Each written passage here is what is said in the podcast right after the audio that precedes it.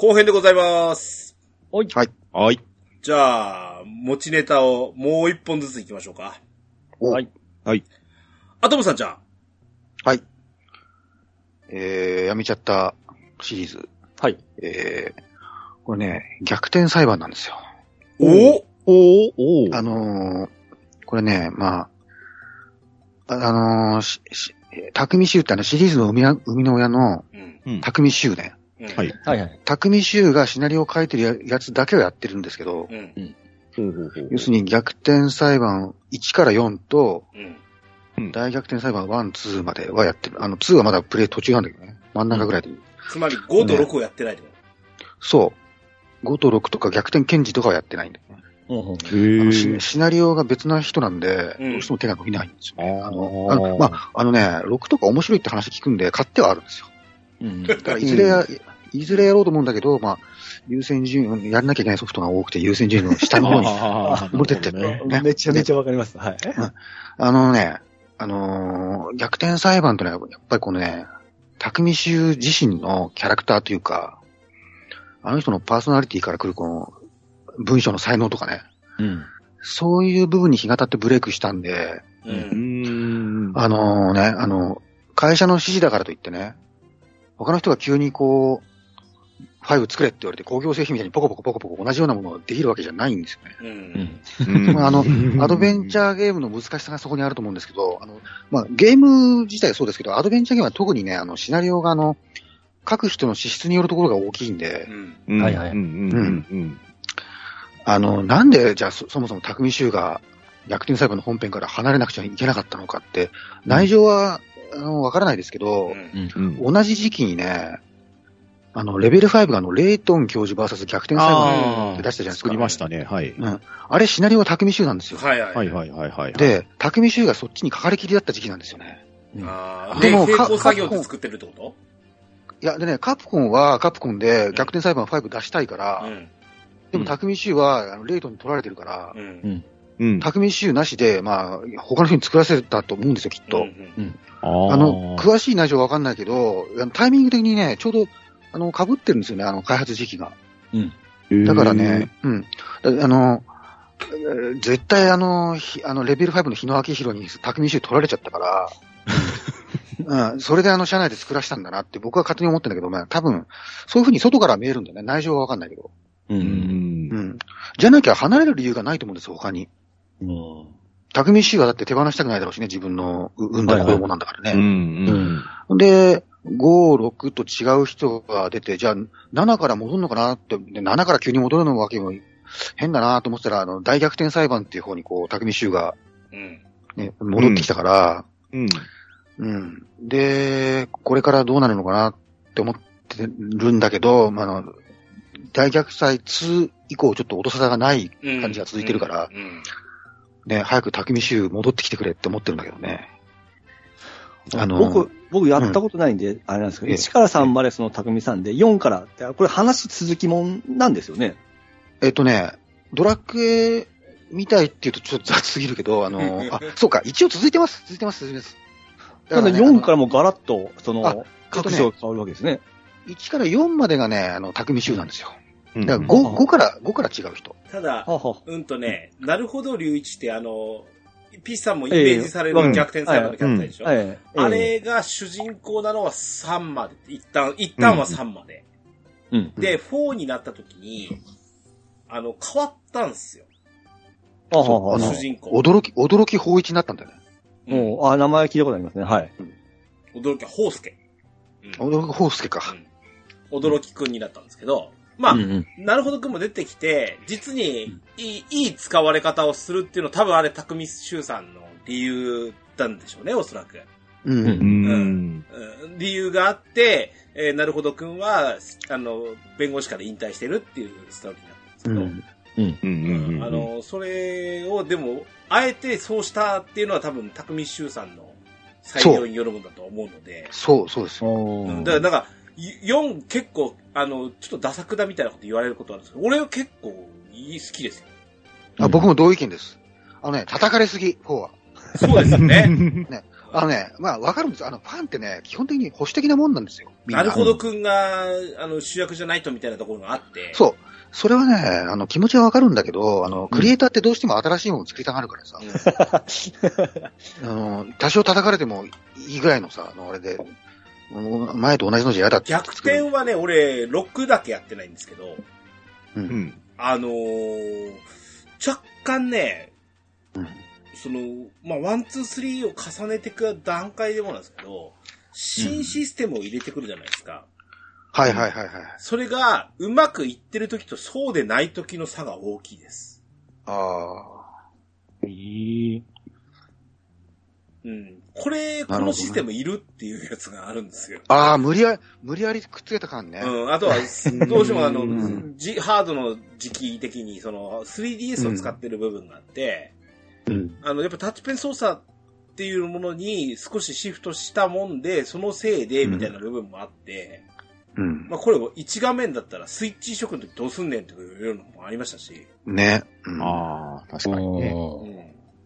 あとは、それがその、かえって操作とか、裁判システムをめんどくさくすると、うんちょっととっつきづらいところがあるんですよね。そうそうそうそうそうそう。んうん。ただの、あの、面白さにつながりなくて、あの、ただの手間になっちゃう時があるんだよ。うん。うん。うん。新要素とか言って。うんあのた、だ手間が増えただけじゃないあちなみにね、あの、ピッチさん、最近の裁判って、はい。あの、逆転裁判1とか出てた時と今の裁判って、実際の裁判ですよ。はいはい。完全に違うものになったってのは知ってます？いや、もう知らない知らないです。知らないですか？はい。ピッチさん、あの、要請があったら行かなきゃならないうん裁判員システムって知りません、あ、ああ、はいはい、知ら知ら そういうことですね。はい、はい。こ、れゲームの中にリアルで入ってきてるんですよ。うん。はいはいはい。なの、で、 one、two、three あたりまでっていうのは、あの、システム的にそういったところがないので、要は、うん。裁判長が有罪無罪っていう風なシステムなんですよ。うん。で、4あたりから実験的にそういうことをされてまして、はい。で、お面白かったのは大逆転裁判のシステムかな。うん。あの、う陪審員システムってほら、日本の裁判システムとあイギリスのって違うんですよ。うん。うん。それをうまく、その、相手のその何、あのー、心象をうまくコントロールしてあげるみたいなところなんかが出てきてて、大逆転裁判のシステムは面白かったなと思いますけどね、おーうん。俺はう。ん。うん。けど、複雑になるところをゲームとしてうまく、なんだろう、料理できるかしらっていうのが、結構命題だったりするかもしれないですね、このゲームね。うん。ただ、他の、さっきあの、アトムさんが出したような、神宮寺三郎システム、あの、シリーズとか、いわゆる探偵のアドベンチャーの推理物っていうのとは、ちょっと一線を画してるところあるんでね。そうですね。それはそうですね。うん、裁判のシステムにね、かなり委ねられるところは大きいので。うん。ちゃんとあの、推理そのものをゲーム化しようとしてるんですよ、逆転そう裁判って。ですよね。うん。うんうん。うん。うん。あとそうだな、逆転裁判6。まあやってないけど、概要だけは知ってないけど、あの、なんかさ、あの、世界観がさ、あの、なんか、クライン王国と呼ばれる異国の地が舞台とかなんか言うんっ。てんのね。でもさ、あのー逆転裁判って、最初はあの、現代物の日本の舞台としたさ、あの、ま、ま、まあ、せ漫画っぽい世界観ではあるけど、うん。うん。うん。あ、のー普通のあのー日本を舞台とした現代のうん。ドラマ、ドラマだったんだよね。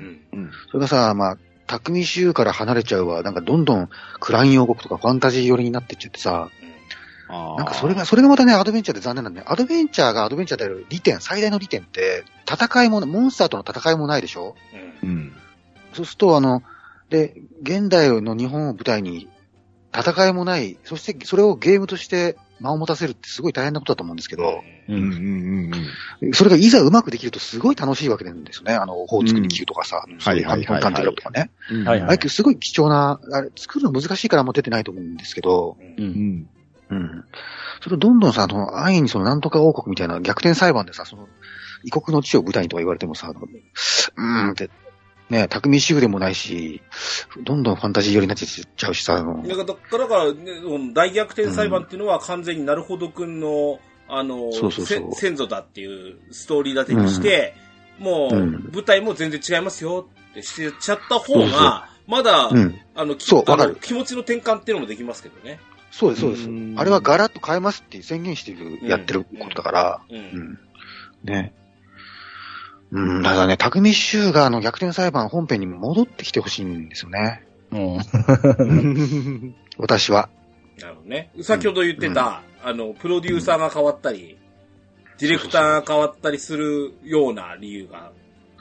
そうそうそう。あの、あのゲームで言うとあの、イイラストレーターね、絵師が変わったとか、音楽が変わったとか、声優が変わったとか、はいはいはいはねい。いるいるでしょ？わかるそれのはい、シナリオが変わった、シナリオ書く人が変わったって、ね、一番ね、あの、目に見えにくいんですよ、問題が。うんあ、の、絵絵師が変わったとかよりは。うんただね、やっぱゲームの根、あの、アドベンチャーゲームはそれゲームの根幹なんで、うん。一番でかい問題なんですよ、実はね。うんうんうんうん。そこをね、あのーね、あのーなんとかそのカプコンの人にも分かってもらってですね。それはね、今、ドラゴンクエストにも同じこと言えるのかもしれない。あ、それは、あの、10でしょ？うん。?10 はそうですよ。で10はしょうがないですしょうよね。がないですよねだから、それは。一人じゃ作れないからね、あれは。あれは分業はしょうがないですね。なるほどね。あれは、あれは、あの、堀裕二からガンガンもう、人のことが離れてもらって、ドラクエ10らしさっていうものを確立して、うんやるしかないと思うんですよね。うんで、その、10ももう10年だから、ドラクエらしさっていうよりドラクエ10らしさでこう、ね、あの、出せるようになってきてると思うんですよね。うんうんうんね。だから、そそっちはそっちで頑張ってほしいなと思ってるんですよ。うん。だからね。だから、堀裕二と違うからダメっていう見方は全然してないですね、10に関しては。ね。うんうんうんうん。そアトムさん、じゃあ逆転裁判ね。う。逆転裁判。はい。はいさん、はい。えー、僕はちょっと同じ流れで軽く3本行くんですけども、カルクさんも。ははいい。はい。えー、ファミコン探偵クラブおあれ？なんですけども、うん。うんこれはですね、あのー一応続編というのがですね、うんあのーまあ、できなかったシリーズなんですよ。ああはい、はい、そういう意味ですね。はい、はい、はい、はい。はいえー、 one、two は有名なんですけども、続編がですね、BS そう。サテライトですよ。サテライトで出るんですようん。これハードル高すぎやしません。高すぎる。高すぎるし。かも、あの、外伝じゃなくて、やったことはないんですけど、一応1と2の間の話らしいんですよ。う。うんめちゃめちゃやりたいんですけども、もうできないという状態ですね。うんできないねひどいね。はい。で、二つ目がですね、うんあの、ファミコン昔話シリーズ。うん。うん。はい、はい、はい。で、新鬼ヶ島、悠々記っうんて。あるんですけども、うんその次にね、平成新鬼ヶ島っていうのがあるんですよ。ありますねうん。はい、はい。これ最初出た時、任天堂パワーで出ましたからね。うん。うん。で、後にあの、ソフトで出たんですけども、ええこれもちょっとハードル高すぎたんですよ、当初。うん。確かにね。今買おう思ったら結構高いんですけども、ああ、プレミアついちゃったね。そうなんですよ。うん。で、最後一本がですね、まあ、この、えーっと、任天堂のディスクのアドベンチャーシリーズうん。はい。になるんですけども、このええ鬼ヶ島ファミコン探偵クラブ悠々記前後編シリーズなんですけども、うん最後に出た作品があるんですよ。うんはい。タイムツイストっていうのがあるんですよ。ああ、はい。ほうほうほうほう。で、これがもう出たのがですね、91年ってもうスーパーファミコンが出てる時なんですよね。うん。うん。でなおかつこれが出て、もう、え2年も経たんうちにですね、あのディスクシステムがなくなっちゃったんですよ。うん。う。うんんうん。書き換えもできんで、タイミング的にですね、あの、ゲットする時も少なかったんうで、ん。うん。これもですね、僕やりたかったんですよ。結局買えなかったんですよ。なんかね、あれ、あ僕もでやってないけど、あれ名作らしいよね。そうなんですよ。後から言われても困りますよね。困りますよ。言われても困りますね。そんいや、その時はですね、あの、できなくなってそうそう思わないんですよね。あ、うん今ちょっと時期じゃないからもうちょっと、だってスーパーファミコンやってる時にですね、ディスクシステムですよ。うん。ねねうん。かけてやろうと思うんですよ。うん。しかもこれがあの、たもうタイムツ、えー、タイムリープもんとか、その時間もんで大好きな作品なんですよ。ああ、うんいいっすよね好きなやつですね。今これどうもできん状態でですね、ちょっと続編やりたいんですけども、なんかやるのが難しいシリーズということでちょっと上げさせてもらったんいですやー、本当あの、は、ゲームあるあるですね。あの、ハードの変わり目に一番いいゲームが出るんですよね。そうそうそうそうそう。あの、そうなんですよ、そうなんですよ、あの、に、肉は腐りかけがうまいみたいな。ゲームのね死にかけが、死にかけがうまいんですよ。そう、そうそう。熟成されてくるからね。あの、ノウハウが。作る方法が熟成されてくるからね、ちょうどいいゲームがね、何年もかけて作ったのがね、死にかけの時に出ちゃうんですよ。あの、スーパーハンピンコン後期の RPG でもそんな多いですよね。そう、そうですよ。まあ、あれは続編じゃないんですよ。めちゃめちゃいい作品がもう、本当最後の最後に出てるんで、やる機会がないんですよね。ううん。ん。うん、そのまま逃してしまって、今に当たるというところですね。うん、ああ、すげえわかる、それ。資産がとにかく買わなきゃいけないっていうのはそういうとこからそうそう、来てるん。ですよね。こういうミスがあるから、そのトラウマが。そうそう、こういうミスあるからもう、出とるうちに買っとかん。といけざっていう。財力ぐらいで、あの、カバーできるん。だったら、やっと、あの、そういうそうそうそうそう。あ、これ、なるほど、パンタさん。上手ですね。うん。こういうトラウマがあったんですね、僕。なるほど。うんでまあ、この続編できない問題、いう部分ですね。はいなるほどね。あ、そういうのもありますよね。その、続編が出なくなっちゃったってうん。いうね。あります、ありますね。ああ、だから途中でやめちゃったではないんですよね、実う際。ん。だから最初に挙げたファミリースキーのシリーズもね、もう出なくなっちゃったじゃないですか。なるほどねうんねあと大好きだったテクモスーパーボールも、もう突然出なくなっちゃったんですよ。う んテクモ作らないんですもん、もう。ああ。まあ、公営テクモでは許さないですよね。うん、もうちょっと日本じゃアメフト売れないんだなって見切りつけられた感じはしますね。だったらトルネコシリーズも出なくなりましたし、あったね。試練はちょくちょく出てますけどね。トルネコはなんか。ね、なんていうかもう、ゲームメーカー事情っうん。そうそうそていうのがあって、もう、はいはい。ある程度の賞賛を考えないと、う。うん、そうそうそ。そうの言うならば企画通らないですよね。うん。そうそれはあのうんいただきストリートもそうなっちゃった。あああのー単独じゃ売れないから、あの、ドラクエくっつけたり、FF くっつあ。けたりとうん。かくっ、つけあ。もうそ、ね。そ、それがメインになってますね。なんか、キャラゲー、キャラゲーの土台にされ、されちゃってるから、ああ。最初はそうじゃなかったんだけどね、あれ。はいはいはいはいはい。うんですねち。ゃんと、ちゃんとオリジナルのキャラクターでやってたんだけうど、FF 乗っけたり、スーパーマリオ乗っけたりとか、そういうなんか土台にされてるよね。あれ、フうんァファミ通の絵描いてる人でしたよね。でそうそうそう、荒荒井清和さん。うん。うんそうそうそう。あ、イタストって何でしたっけ？あれは最初アスキーでしたよね。アスキー。だから、だから。アスキー。ああ、なんかそうそうそう。あのースタートがそうだったんですね。そう。で、ファミコンであんまり売れない、あの、それ、それこそあの、ファミコンが死にかけの時に出たんですよ。うん。先ほどの話だから、だから、あの、おまけ、あの、なんか面白い割にはなんか売れなくて、はいはいはい。で、その、売れなかったなーってって、プロデューサーが悔しがって、うん。うん。あのーそのね、スーパーファミコン版を出しませんかって企画をね、エニックスに持ち込んだらしいんだよね。はいはいはいはい。それで、じゃあうちで出しましょうって、じゃあ堀さんにも話しましょうみたいな話になって、それでプレステで出たんですか？あ、それでまだね、スーパーファミコン。スーパーファミコンであスーパーファミコン 2, が出た。2が出たよね。ああ、2も出てたんですね。そう。スーパーファミコンでいただきスト2が出て、はい。うん。で、でじゃあエニックスから出すんなら、じゃあドラクエのステージも入れようみたいな。ね、まあ、その、その時はまだドラクエ FF とかキャラ乗せるあれじゃなかったけど、うん。うん。あの、キャラ乗せるようになったのは、あの、スクエニが合併してからぐらいじゃないかな。ああ。うん。合併した時にはなんか一気にお祭りソフト。ねあのうん。い合併して直後になんかで、あの、ファイファンとドラケンの合体のが出たそう。、それそれそれ。うん。んうん。そうなんですよね。ね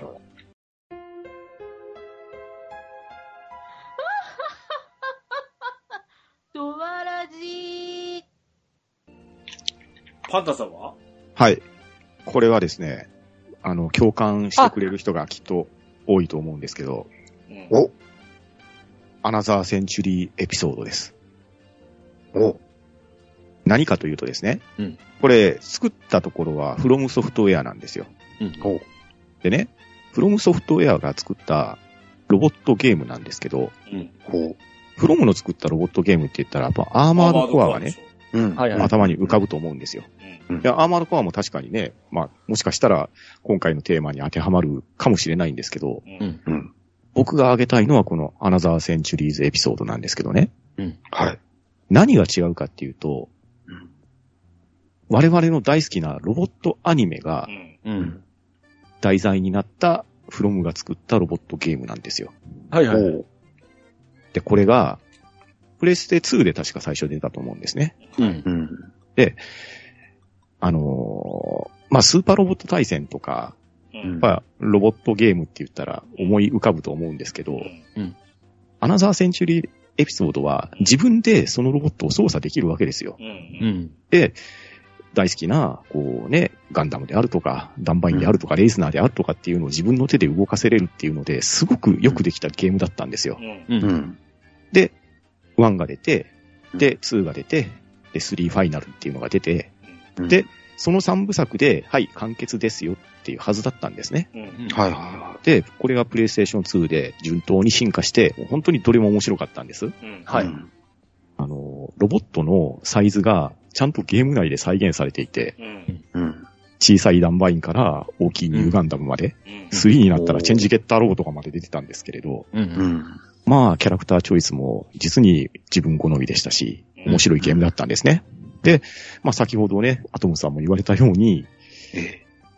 ハードの、うん。死にかけのハードっていう、もう本当に過渡期になってくるとすごい性能引き出して、そう。うん。もう本当に後期に出たアナザーセンチュリーズエピソード3ファイナルズっていうのは、もうすごく名作だと思うんですね。ああ、はいはい。もう未だに僕これそのまんまリマスターとかしてくれたら、あの、特装版でも何でも買うぐらいの勢いなんですけど、あその反面ですね、あ。うん。新ハードが出て、間もなく出たゲームっていうのは、うんよほど気合い入れて作らないと、なかなかのもんが出てきやがるなって話なんですね。う。うんん。はい。プレイステーション3が出ました。はい。そしてですねうん、アナザーセンチュリーズエピソード R っていうタイトルが発表されたんですよ。はいは嫌が上にも期待するわけです。いはい。はいはいはい。おうプレステ3ですげえのが出るぞと。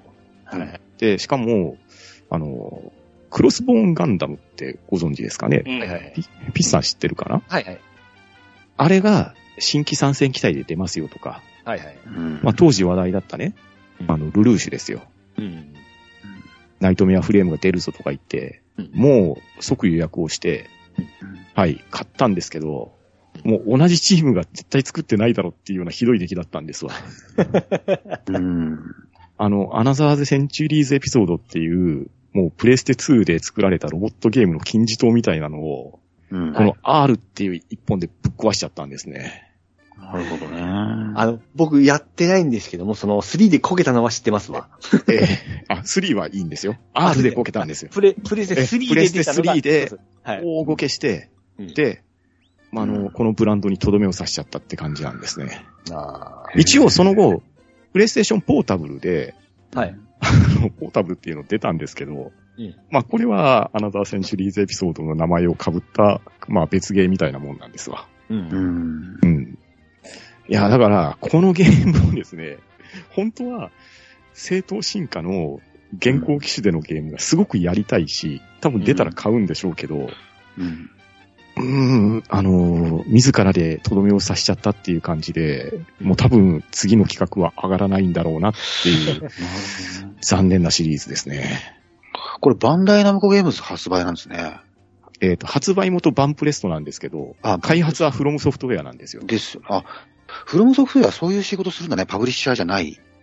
あの、この時はしたんですね。で、しかも、そのうんフロムとバンプレストが組んだっていうので、当時なかなか、あの、うんファミ通とかにもよく取り上げられましたし、ですよね。えーなんかプレステ3が、あれゲーム作りにくい話で、初期とか全然出んかったじゃないですか。出んかったですね。その影響もやっぱああったんですかね。いや、大いにあったのかもしれないですし、にしても、ベタ移植でいいんですよ。あーうん。あの、もう3でシステム的には極まってたんで、う。うんん。それを、まあ、HD 画質の、あの、ハードになってるわけじゃないですか、プレステ3だったら。うんもうそれで作ってくれりゃいいんですよ。なのに、まあ、システム面で余計なことをしてですね、うん本当にね、なかなか僕、ゲームのことあんまり酷評したくない人なんですけど、このアナザーセンチュリーズエピソード R に関してはね、許すつもりないですね。あ当時あ。よほ、よほどのあれですね。いや、もう本当に、あのパンターさんを殺せた。ええ、てめえは俺を怒らしたってやつですよ。当時の次世代機のプレステ3でこんな早めに出たらさ、嫌顔でも盛り上がりますよね。ええ、きっとこの思いを共感してくれる人は多いと思いますし、うん。うん。あの、その登場したアニメとか機体に思い入れがあればあるほど腹立たしさいやが収まらないですね。ーあの、やっぱり、な、罪深きは、そのシリーズにとどめを刺したっていうのは、そいや、ほら、これ全然売れへんかったやんけ。う。うん。会議で言われるわけですよ。これ、次の、次はないからな、ってなるわけですよね。そう。そうなんですよ。あの、失敗しても、これをもとに、うんもう一個新しいのとか、次に繋がって改善されれば、うんそれ、は、あの、その失敗を糧にできてるからいいんですけど、ううんうん。もう本当に致命的なぐらいダメだったんで、ああ。もう次の展開がないですね。そんなにひどいですね。あの、写真とかね、画像をググったら全然悪いゲームに見えないんですよ。う。うんん。もうこれは遊んだからこそわかるダメさですね。ダメさ。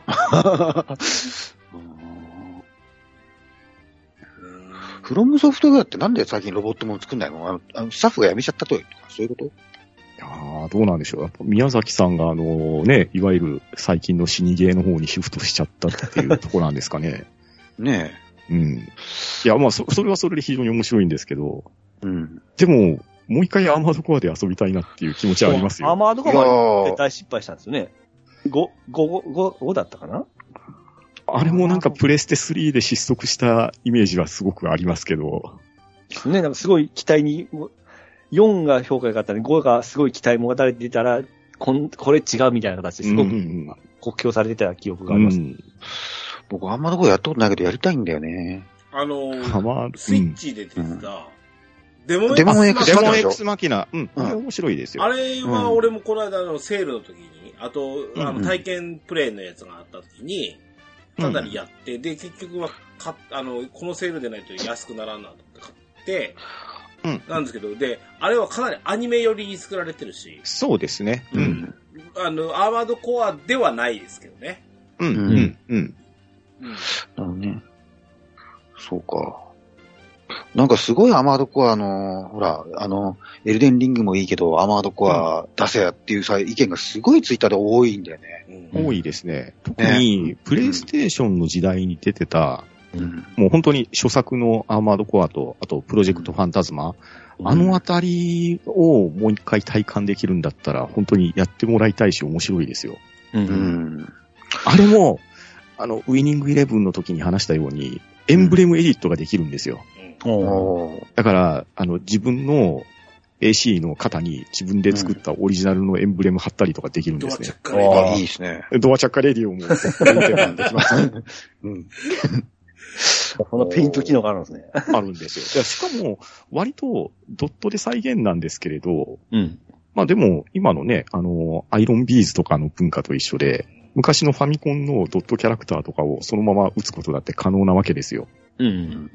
でそれがね、左の肩口にペイントされてたりとか、ボディにつけたりとかって、当時、プレイステーションでしたけど、なかなかそれはそれで面白かったですよ。う。うんん。あと、ボディのカラーリングとかも全部変えれますし、ああ、はい自分で作ったロボットを動かしてるわっていう、そういう感は強かったですね。う。うんん。最近なんかもうほら、あんまり外飲み行ったりできないから家の中にいるから、うんね家の中を楽しくしたいんですよね。あの、だからね、だからね、あの、だからね、コクピットに乗りたいんだよね。てテッキ、テッキとかさ、また出してくれないかいいね。なうん。バカみたいなやつ。あれはコントローラーあれ最高じゃないですかね。うん。うんあの、あれまたやってほしいなってください、 Oculus。あいやなんかそうですよ。コックピット入れますよ。 Meta Quest。あ、うん。あ、それ、じゃあそれにしよう、あ次は。コックピットであの、飛行機のやつ乗ったらすごい、あパイロットになりますよ。あーいいですね。あ、ああ、うん。マイクロソフトフライトシミュレーターなかなか面白いですね。コックピットね、やりたいですね。さて、えっ、と、はいい、ろいろ喋ってきましたけど、俺、俺で一応最後にします。で、はい。はい。ちょっと今実は共通点を見出しながら今喋ってたんですけど、うん。うん。ああ、なるほどなーっていうところがありまして、今日のテーマ、シリーズ作品っていうくくりでいきますと、うん。今、うんおおむねなんですけど、う。うんん。8割方のソフトはね、うん。実は大手から出てるんですよ。はいはい。ああ、確かに。うん。で、大手だからこそ、その、これの、このシリーズは当たりなんだから、続編を出すべきだと思って出してるのがうん結構多いですわ。その中で、我々はなんだかちょっと俺と合わんなっつってやめたみたいう。うんのが、いや、あの、ちょっと何本か見当たりましたねっていう話なんですね。うん。うんで、俺が最後にあげるのは、はいこ。れ前作やってるように入る人もいるし、うん。途中でやまやめちゃったよっていう人にもいるし、うん。俺なんかは途中かいつまんでやってますよレベルなんですよ。ほうほうほうほうほさて何でしょうかなんだ。う。なんだ。まあキュントラさんからそんな口が、なんか出てましたっけ？カプコンのお、はい。スト、ストリートファイターシリーズ。ストリートファイター全部やってますよ。あ、じゃあバイオハザード？バイオハザードシリーズです。おー。おで、これ実は先ほどの、あのーえっと、アトムさんが挙げてくれた逆転裁判によく似てて、おはいはいはい。あのーカプコンの悪い風習で、悪い風習で。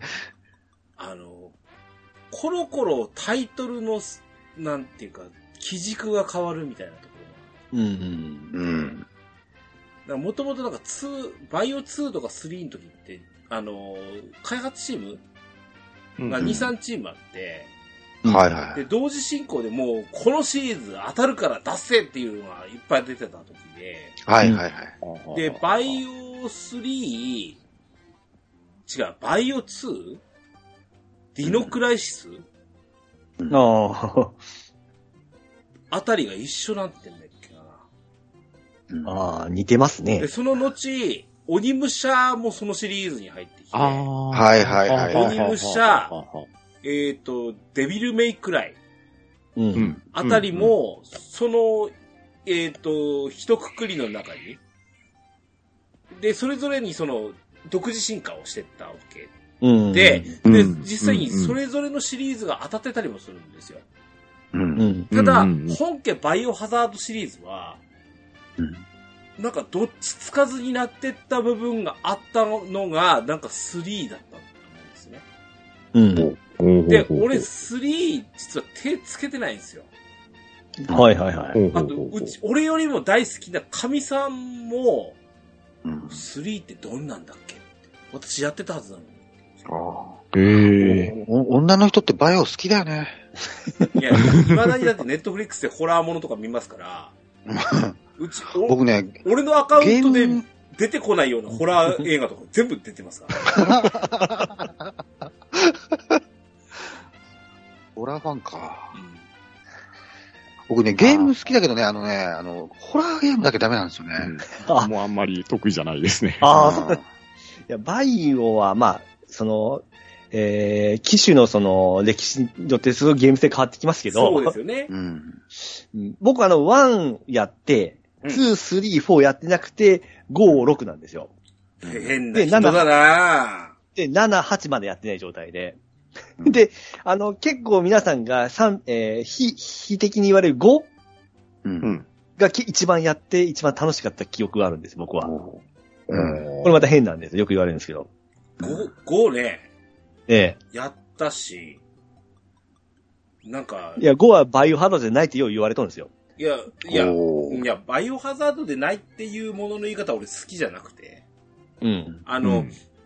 それ言うともう4からそうじゃない、その、対ゾンビ戦でないとバイオハザードでないみたいなものを言い方をされるんですけど、そもそもバイオハザードって言葉考えろよって言いたいんですよ、ああ、なるほどね。物兵器なんだから別にそれは、あの、うん何、その、いわゆる T ウイルスをけ元凶とした結果的にゾンビ事件になる、うん。うんうんうんその、えっと、アンブレラ社がどうのっていう、その、ものが、 one, two, three が当たったからこそ、そして映画、バイオハザードシリーズもそれをベースにしてるからこそみたいなところがあるんですけど、うん。うん。俺4の、なんか寄生虫みたいなうん。うん。やつとか、4, 4からの5、6って多分寄生虫シリーズだと思うんですけど、うん。それはそれで、その、生物兵器なわけですよ。うん。だから、それは別に何とも思ってなくて、うん。うんでうんうん俺がやっぱり一番評価してるのって4なんですよ。うん。うんうん。よく、さの、さっき、まあ、やっぱりその、アトムさん出したその、逆転裁判とか、ええ。うん。で、FF なんかもそうですよね。うんその、新要素を追加するとか、うんはいはい。うん。あと、完全にゲーム性が変わるっていう、うん。うん爆死なわけですよ。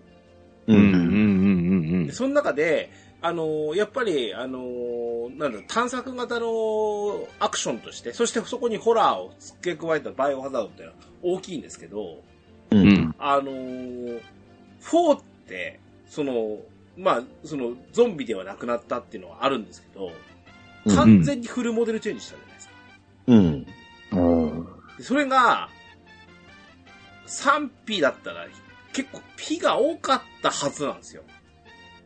おほーうほうほうほう。ところが、4って、ゲーム一体として見たとき、すごく面白いゲームなんですね。うん。うん。へえ。TPS としての完成度とか、う。うんん。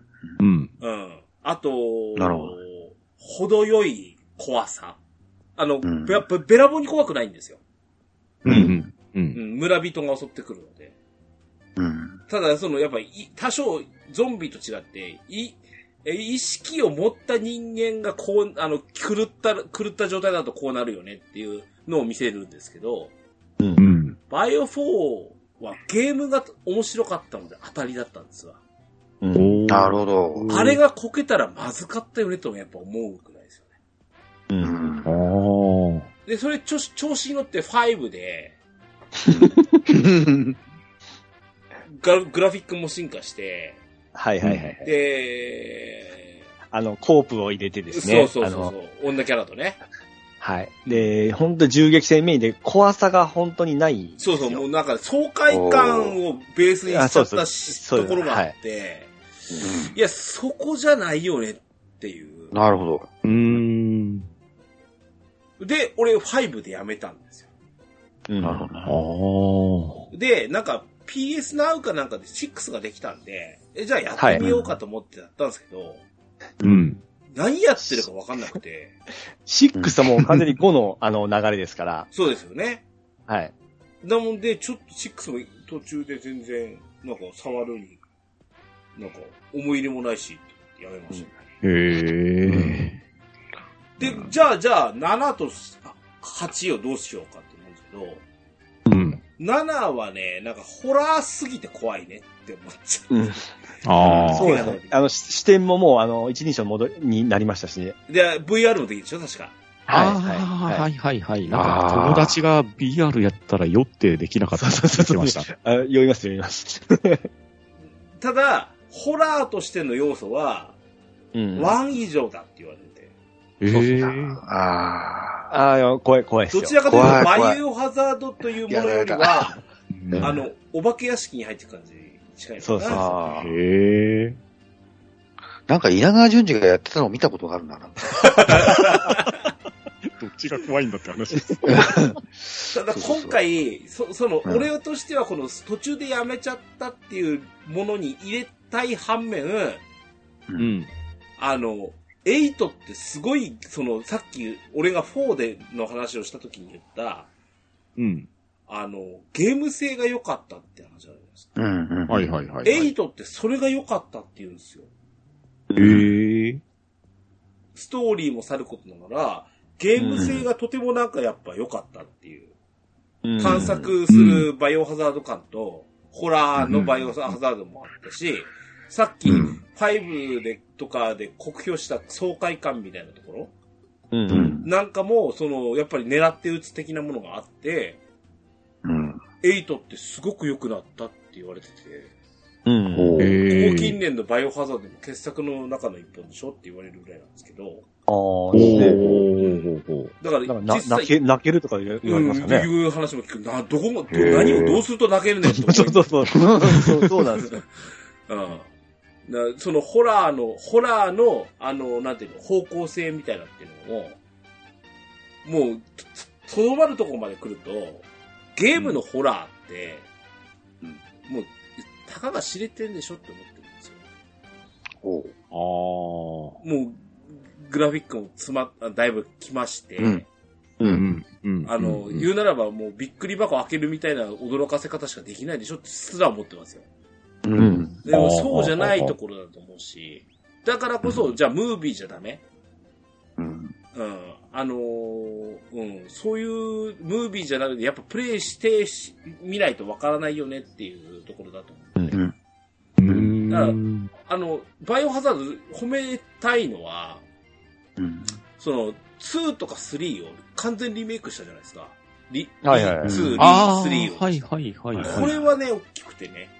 うん。ね今更あんな学学の2、3やりたくないじゃないですか。う。うんん。だからそれだったら、あの、2と3はあの、リメイク版の、しかもかなりセールで最近安くなってますしね。うん。まあ、まあ、 one も一応リメイクしましてますからね、同じように。まあ、そうですね。うんだからもう one, two, three みんなしてくれてますからねうん。うんだからそういう意味では、うんうん。うんそういうので触れるっていう意味では、あの、名作ですから、バイオハザード。うん。ただ、やっぱりシリーズによって、すごいデコボコ加減があるよねって。まあ、あります。ありまますね。めちゃめちゃある。波があるとかね。あの、アトムさんが一番最初に言ったこのプロデューサーの変更とか、その、うんもともとさっき最初の話したように、あの、当時カプコンって、なんかうん、プロデューサーさんが、もともと、あの、ディノクライシスで予定してたやつの中身を側を変えてバイオで出せとか言われてたんですよ。あ、そうなんだ。辻本会長から。うんへいえ。やいや、それは違うっしょっていう話をなやっぱりされたんだけど、う。うんん。だから完全に one、なんか two, three あたりがちょっとシステム違ってたりするのはそのせいだったりする。うん。へえ。うん。なんか、この間までバイオ3で動いてたやつがディノクライシスになったとか、へモニムシャで動い、モニムシャになっちゃったとか、うん。うん。みたいな話もあるらしいので、う。うんん。まあ、そあの時は、とりあえず、出しゃあの手は売れるだろうっていう。そうですね。う。うんん。ああ、なるほどね。どれもこれもが割と看板タイトルで成長したじゃないですか。う。うんん。そうね。うんだからカプコンのゲームが、うん。フルモデルチェンジするのはもう驚かないですよね。あうん。芸風みたいな。そうそうそうそう。あ、でもその、やっぱり、資金力のあるところの強みでもありますね。うんだからうん、これに関しては、だってもう、まだまだ続くでしょうし、う。うん。うんん。アクションゲームとして、なんか、あの、何ですか？最近のあの、非対称型の、あの、アクションゲームとして生まれ変わりますみたいなのをやったところで、別にバイオハザードだからなんとでも味付けをそれっぽくする、うん。 Dead by Daylight っぽくするんだ、みたいなのでもいいでしょうしね。ああ、あの、バイオハザードビレッジでしたっけ？うん。はいはい。がそんな感じのやつですっけ？バイオハザードビレッジはあビレッジ8はです。8、8あ、それが8ですか。はい。はあ、はあはあはあ、バイオハザードビレッジは、あの、吉幾三のプロモーションやつでしょ？あ、そそううそうそう。あ れぶっ飛んでますね。うん。あれも要するにさ、怖すぎるからさ、あれで中和しようって腹だよね。あの、なんか結構怖いからさ、あの、買わないっていう人が、さ最近なんか増えててさ、はいはい。うん、なんか、うん、ちょ、あの、ちょっと、それでちょっとあの、おあの、吉幾三でちょっと、やわ、柔らかく、空気を柔らかくしといて。いや、実際僕もバイオハザードは最初に、あの、タンスからゾンビに襲われたのと犬にやられて、以来触ってないんですよあ。僕も、あの、バイオ2買って、はい。あのね、序盤ですよ。あの、あのなんかね、武器屋があるんですよ、序盤に。うんあの、銃が売ってる店が。そこで後ろ振り返ったらガラス張りからバーンとゾンビ出てきて、うん。ギャーッつってコントローラーぶん投げてね、家から出てね、コンビニへ、コンビニへ、コンビニへ行って、なんか、なんか女性セブンが立ち読みしてたんですよね。安定不正成分ですの。なんかね、もう、わわとにとにかくなんか雑誌を取って、パッって、ああ、怖かった。ああれを、あれを忘れたいみたいなんでね。なるほど。そう。なんかアイスかなんか買って帰ったんだけどね。なんか、それがあの、バイオ2、それがバイオ2の思い出です。俺、うん同じこと1でケルベロスやってますね。出るぞ、出るぞ、出るぞ、出たーっつって、コントローラーバーンってぶん投げて。ほんと怖いよ、あれなんか。うん。僕なんかゲームの怖さってそんなに来なくて、あ、よく作ってるな、いう感じで見てですね。強いな。なんだその強さは。うん。あ、でも、あの、確か Wii でしたっけ？うん。あの、ガンシューティングみたいなんてなかった。ありました。あったあった。うん。あれは、なんか友達。に勧められたというか、一緒になんかプレイした記憶はありましたね、そういえば。うん。ううんん。なんか、うん。だから、あれはなんか唯一、ちょっと遊んで楽しかったバイオハザードかもしれない。ああ。まあでも完全に、そうですね。監修に特化してるんですよね。うん、監修だし、なんだったら、あの、あれですよ。バイオハザード型、あのーライドアトラクション的な感じですよね、あれ。ああ、そんな感じでしたね。うんうん。うん。わかりやすい。うん。あの、USJ とかにありそうなはいはいはいはいはいはい。うん。あれはあれでね、あの、やっぱ、あの、ストーリーを別で見せるっていうのがあってね。うん。うんいいんじゃなかったかな、あれはね。うんうんうん以上ですね。はいや、ちょっとネタ的にまだ言い残したものもあるんですけど、ああ、ありますね。うん。いや、ちょっと、まあ、とりあえず本編はこの辺にしてですね。はい。はい。あの、皆さんも多分あると思うんですよ。聞いてるリスナーさんもね。そうですね。うんこれ、はいろいろありそうですよね。いや、もう、思い出したり、あの、ああ、言い忘れたのありますよ。うん うんあ今ちょっと、あの、テキストには私書いたんですけど、はい。うんあの、い言えなかったところ、この理由的にやめちゃったっていうところにね、うんはいもう飽きちゃったう。うんん。うん、もう前作の焼き直しじゃないかいっていうやつ、うんうん。本当よ、単純に面白くないとか、うん。うん、中にはそのシステム変わりすぎて馴染めなかったとか、うん。うん。っていうところありますねそのその他もろもろ。例えば資金力の問題とかありましたよね。ありますね。ああります。ね。うん。それはあります。うんもう最悪なのは最近で言うとスマホに映っちゃってるのもありますからね。あー、ありますあね。新作発表っつってね、そうなんですよスマホですそう図工みたいなね。そのまま、あの、消えてしまってい いったのもありますから。そうそう課そう金。ですみたいなね。うん。最初はなんか復活、あのタイトルが復活ってさ最近のニュースってさ、どのハードで出るってすぐ言わないんだよね。うん。なんか、うんえ？え？スイッチなの ?PS なの？でそさ、れよく見るとスマホなんだよ。今日言いませんとかね。そうそうそう発表会って言ってたのにね。あうん。の、カプコンのあの、ドラゴンの、あの、RPG、なんなんだったかな。ドラゴンズドグマ？いや、あの、ドラゴンブレスオブザブレスオブブレスオブフあァイヤあれの新作もスマホで出て、そのまま差しになってから、あ、そうなんだ。とどめさせてもらいますね。はい。へだからねうん、あのね、まあ、いいや、これエンディングで喋ろう。はい。はい。ー。以上、えー、シリーズ作品やってるよ、もしくは途中でやめちゃった、えー、みたいな、えー、ね、あのー、ケンケンガクガクと喋ってみました。とわらじ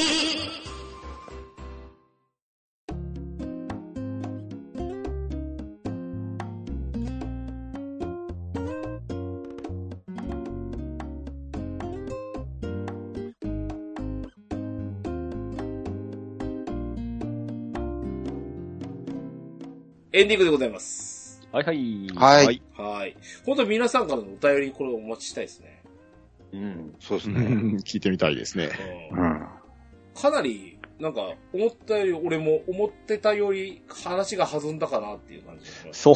ええうんうんうん我々もこう2、3本でこれで終わりましたからね。まだまだありますからね。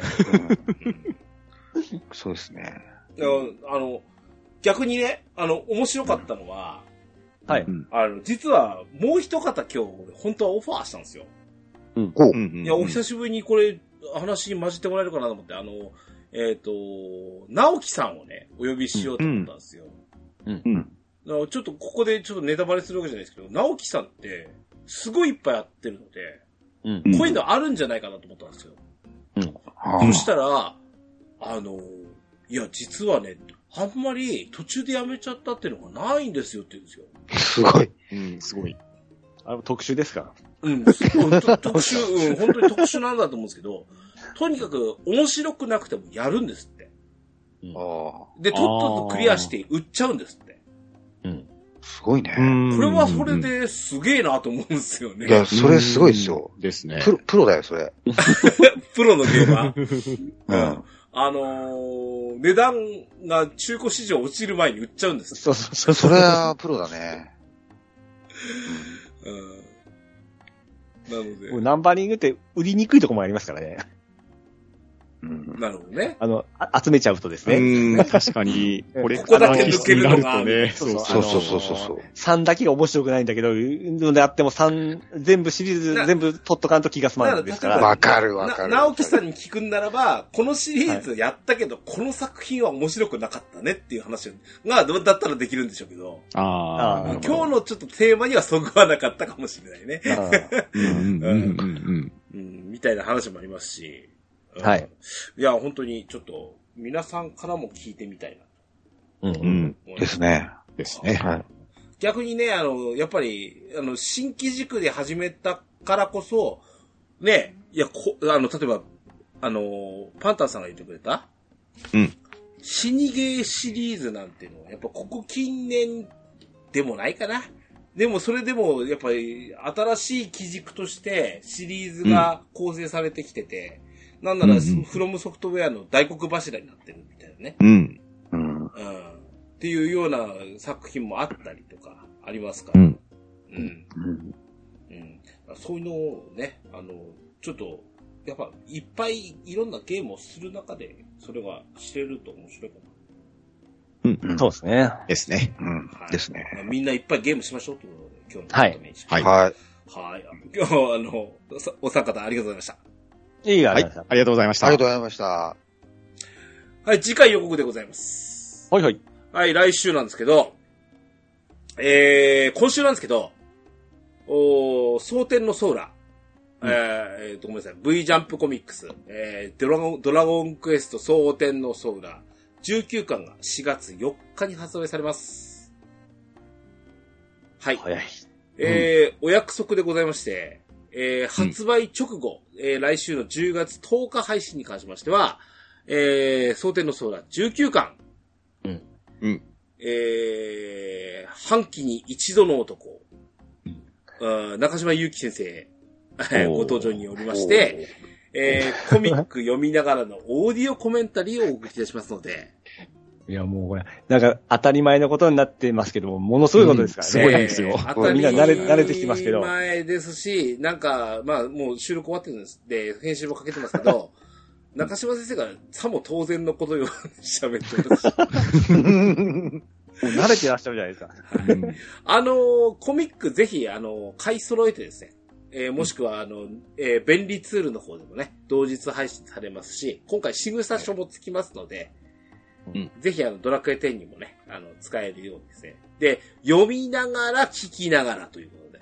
うんえーいうことで、えっ、と、すごく動きのある19巻かなっていう感じします。バトルうんとしてもですね。うんあのーちょっと、涙あり、えーラブロマンスあり、そして、えードラクエ10のあのキャラクターが出てくることもありますし、うんそれから、ちょっとまあ、これはオフトークにもなりますけども、中島先生からの、ちょっとサプライズのお話もあり、おー。ぜひちょっとよ、えー19巻とともに来週のドアラジ楽しんでいただければと思います。はい。はい。はい。番組のお便りをお待ちしております。メールアドレスは、ドアレディオアットマーク Gmail.com、dowaradio アットマーク Gmail.com、こちらまでお便りください。簡単な番組の感想などは、ツイッターでハッシュタグ、ドアラジをつけてツイートしていただくと大変嬉しいです。スマートフォンポッドキャストアプリ、Spotify、Amazon Music、YouTube 版はベストセレクションを展開しております。ゲームしながら、家事しながら、通勤・通学のお供にぜひドアラジを楽しんでください。バックナンバーもいっぱい。DJ ケンタロスの DQ10 ドアチャッカレディオは毎週配信です。それでは、今日も良いアストルティアゲームライフをお相手は DJ ケンタロスと、石川とミルクと、パンタンと、アトムでした。またお会いいたしましょう。さようならさよさよなさよなら。ら。